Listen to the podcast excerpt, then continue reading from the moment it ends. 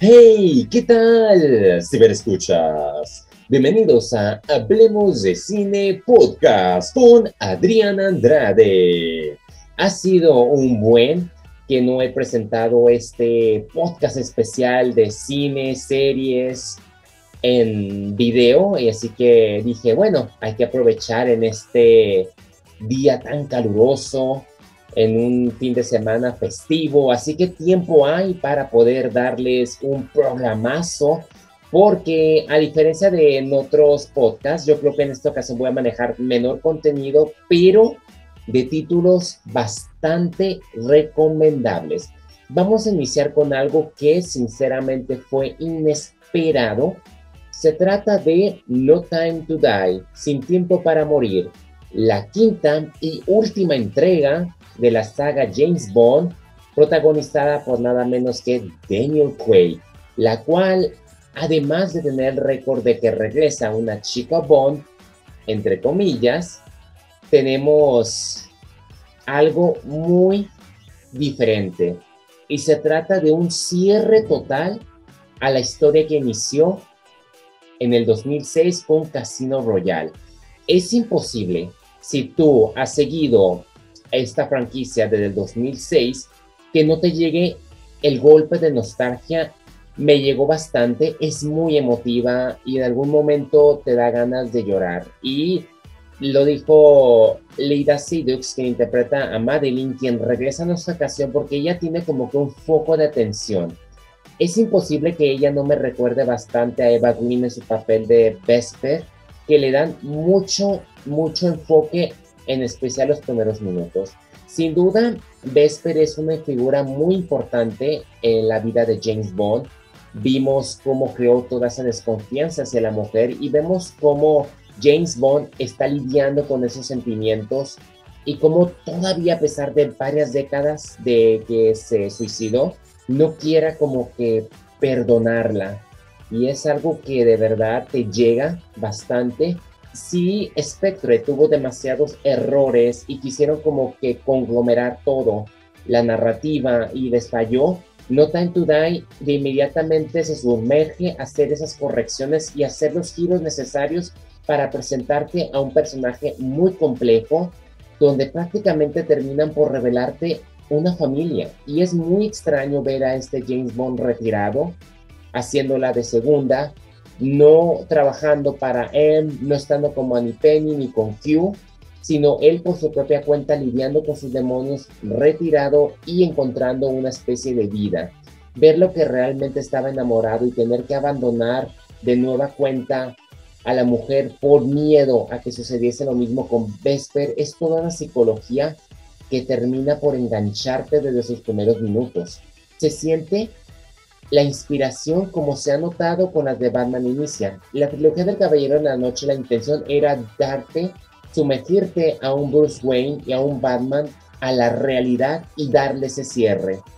Lo mismo que sucede con Daniel Quake, Casino Royale, Quantum of Solace, Skyfall, Spectre y No Time to Die, todas pueden caber dentro de nuestra realidad y te muestra lo que James Bond nunca pudo ser con las demás adaptaciones. Te muestra una historia en conjunta bien hilada que lo que vaya a venir después va a estar imposible de superar, al menos sea como Mark Reeves en la nueva versión de The Batman.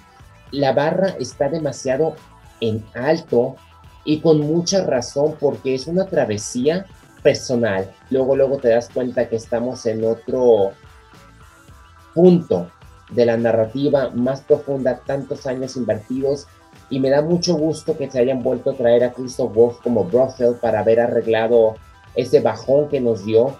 Yo sé que James Bond usualmente tiende a ser de los villanos, en esta ocasión no lo fue tanto porque tuvimos a Safin llevada a cabo por Remy Malek. Yo creo que para mí fue como que el, el enfoque más débil de la película, no en el sentido de que su actuación, obviamente, las escenas que comparte con Daniel Craig están, están memorables, no como Javier Bardem, que para mí hasta la fecha sigue siendo el mejor villano que James Bond pudo haber tenido, pero digamos que todo se va más a la ciencia y a la nanotecnología.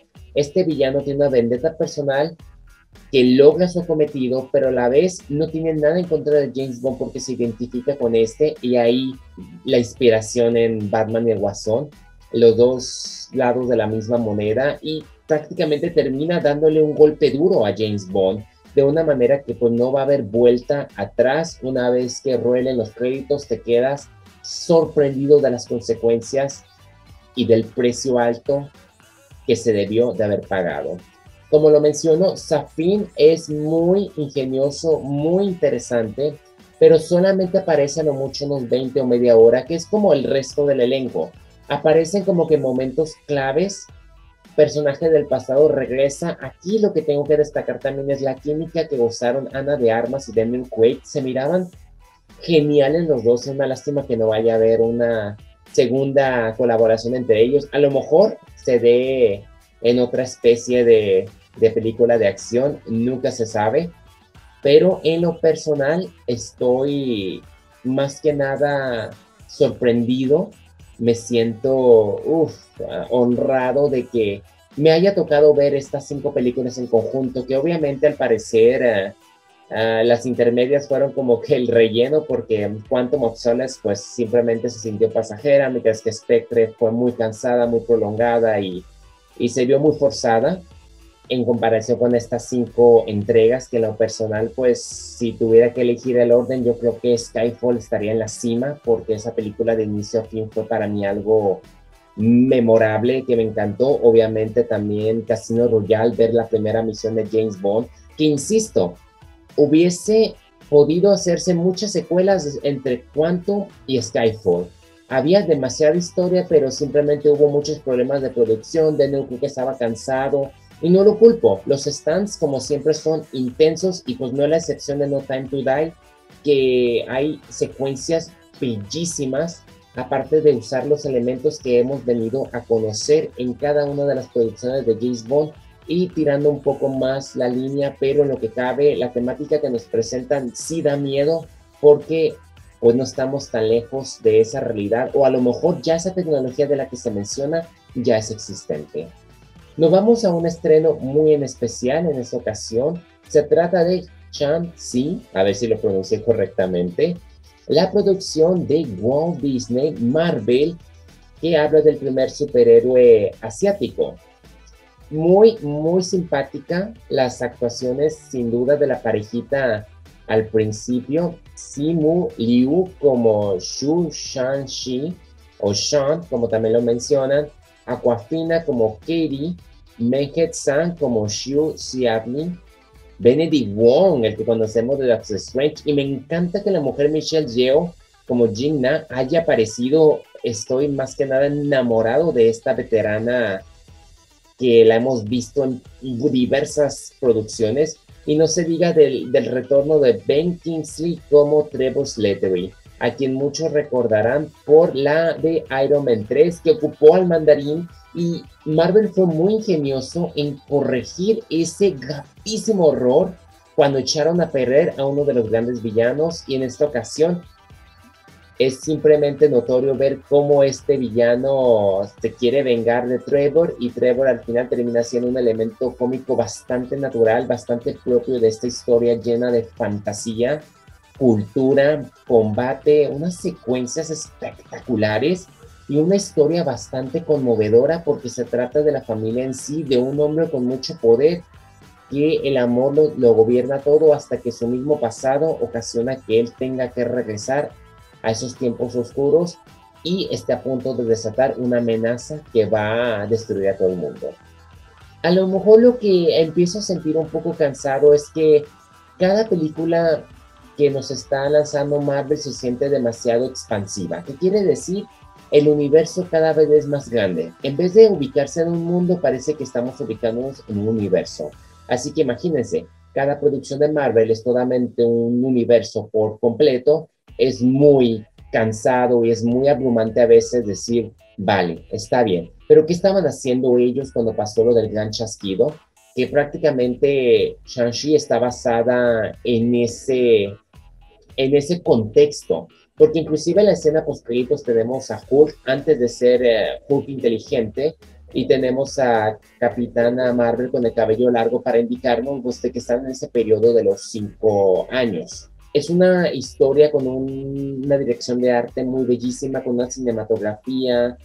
Yo creo que aquí el diseño de animales, la animación estuvo en otro nivel y no se diga la música, una historia de origen que merece bastante crédito por tomarse este gran riesgo en contarla porque pues es una leyenda, la leyenda de los 10 anillos es muy, la forma en que ellos la adaptaron es muy, termina siendo muy hermosa y sobre todo humana y esencial yo creo que para el universo cinematográfico de Marvel, que tarde o temprano sabremos cuál va a ser el papel que van a jugar estos nuevos personajes que se integran por completo. Alerta roja, Red Notice, yo creo que cualquier película que tuviese Dwayne Johnson, a Ryan Reynolds y Gail Gadot es más que suficiente para saber que estamos ante entretenimiento sólido. Ah, ¿qué, ¿Qué se puede esperar de ellos tres? Absolutamente todo. Tanto absurdo como humor, acción, que tiene localizaciones muy aprovechadas. Los encuadres lucen bastante y la química de los tres es excepcional como los giros. Nunca te esperas las sorpresas que nos deparan y me gusta que tenga ese toque aventurero tipo Indiana Jones porque al final de cuentas tiene un poco de historia de los nazis. Se trata de buscar tesoros y, y la nota de Cleopatra es muy se aprecia en cada momento y también la crítica que le hicieron a Vin Diesel. Se nota luego, luego que Dwayne Johnson no lo va a soltar tan fácil como se cree. Esa es una rivalidad que no sé si está arreglada o si de plano estos hombres se caen tan mal que están dispuestos a, agarrarse.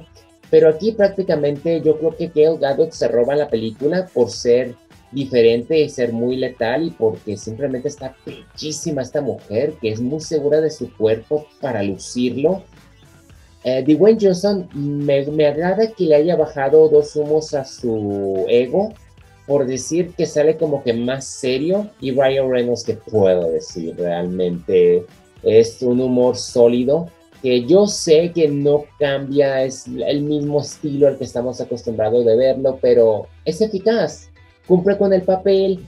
La escena de vuelo el jabón fue muy divertida, me hizo reír como cualquier otro diálogo la forma en que combaten los tres, las huidas, ese bromance que, que, se ve evidentemente y pues las persecuciones, las leyendas. Lo, lo, lo, interesante de esto es que podría haber una secuela de otro tipo de, de, ladrones porque es como jugar al gato y al ratón entre ellos y es muy interesante cómo pues cómo se planea todo con el fin de que al final se revele exactamente todo. Si no tienes nada que ver y lo que quieres es divertirte, entretenerte, todo lo que va, pues Noticia Roja es sin duda esa película que estás buscando para ver en casa y simplemente disfrutar de un buen fin de semana. De verdad que, que lo vale. Ya que si quieren algo navideño, ah, tierno, ingenuo, qué duro es el amor, Love Heart protagonizada por Nina Dobrev y Jimmy O'Jan. Entonces, esta es la típica película donde mm, mujer conoce a hombre, pero no hacía siempre vista a través de las redes sociales. Yo creo que cualquiera que está en ese rollo se va a poder sentir identificado de lo difícil que suele ser encontrar pareja a través de los sitios de cita en línea. Es un caos, un dolor de cabeza porque pues todas las fotografías están filtradas, todo lo que escriben en el texto no es realmente lo que se quiere o lo que uno se está vendiendo, uno simplemente tergiversea lo que es o lo que aparenta ser con tal de que la otra persona pues se enganche contigo. Y es ahí donde está el mensaje, es donde les tengo que aplaudir y casi casi quitarme el sombrero, como me lo debí de haber quitado hace desde el principio, pero pues qué chiste tiene, hay, que lucirlo. A mí me encantó esta película por sus bellísimas referencias a Realmente Amor, que estoy muy de acuerdo. Para mí es la mejor película navideña que se haya hecho y ya me da ganas de volverla a ver en conjunto con Duro de Matar, que la toman como película navideña, que su contexto lo es, pero eh, está bien. Y me gusta cómo los personajes se definen entre ellos porque habla simplemente del amor no a vista, sino del amor a conocer a la persona. Aquí esta pareja pues se enlaza, siente una atracción, pero cuando una decide viajar para llegar al otro justo en víspera de Navidad, pues descubre que no es exactamente lo que aparecía en su perfil. Y es ahí donde empieza algo muy divertido, noble y humano y es donde uno se da cuenta de que a veces nos dejamos llevar mucho por la superficialidad y por lo que nosotros quisiéramos ver, por lo que nos complementara. Somos tan deshonestos que queremos ver lo mejor para tener lo mejor y al no tenerlo es donde entramos en una crisis o entramos en un choque y nos perdemos.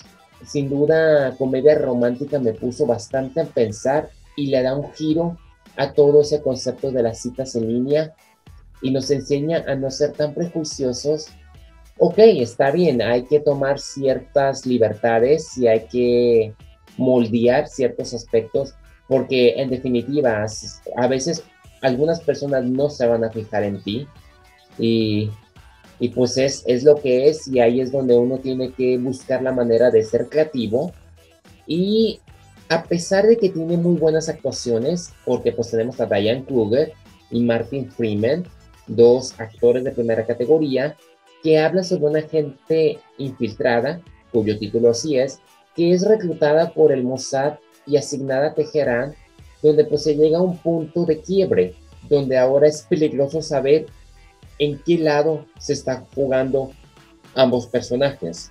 La película es muy interesante, la forma en que se da esta especie de espionaje, de cómo esta sutil agente se involucra, pero se pasa de las rayas al momento de tener que asesinar por cubrir su identidad, que termina enamorándose del enemigo, si es que le podemos decir enemigo, solo para darse cuenta que ella estaba en el bando equivocado ¿Qué película de espías no se da que la propia agencia te quiere traicionar? Me pone a pensar mucho que la vida de espía es bastante complicada al no saber en quién poder confiar y llevar una vida falsa, porque en cualquier momento se te puede venir para abajo el teatro. Y es una lástima porque esta película tenía mucho potencial para terminar con broche de oro y termina prácticamente en un final abierto.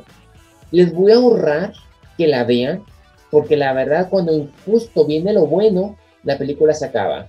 Me recordó bastante a la película de Jeremy Renner y Rachel Weisz con las de Bond, que simplemente se dan cuenta que después de la persecución se acaba la película y ya no supimos más, y ya hasta la fecha no supimos más. Ah, pues es exactamente el mismo caso con la gente infiltrada.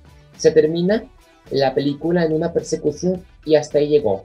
No se sabe qué repercusiones va a haber, qué fue lo que pasó en el futuro, ese simplemente fue el final y ya, qué coraje da, ¿no? Que estés tan sumergido y paz.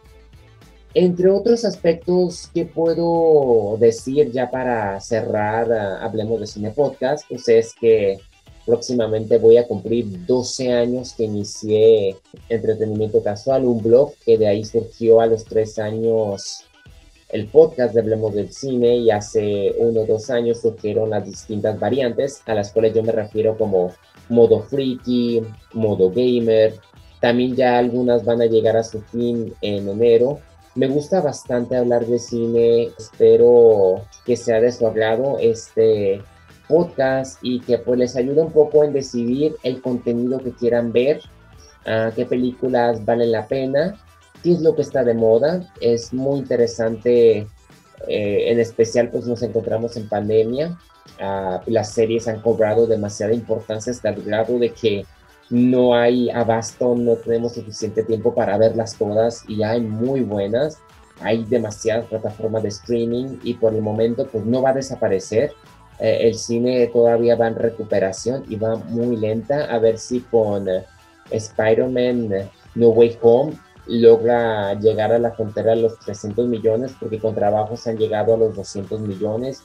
Y mundialmente, pues las producciones americanas apenas va una segunda que entró a los 700 millones, que fue el caso de No Time to Die, que me da mucho gusto porque al parecer sí va a haber una ligera ganancia de 50 millones a lo mucho, pero pues no se compara con el billón que hizo Skyfall o con los 800 y tantos que hizo Spectre.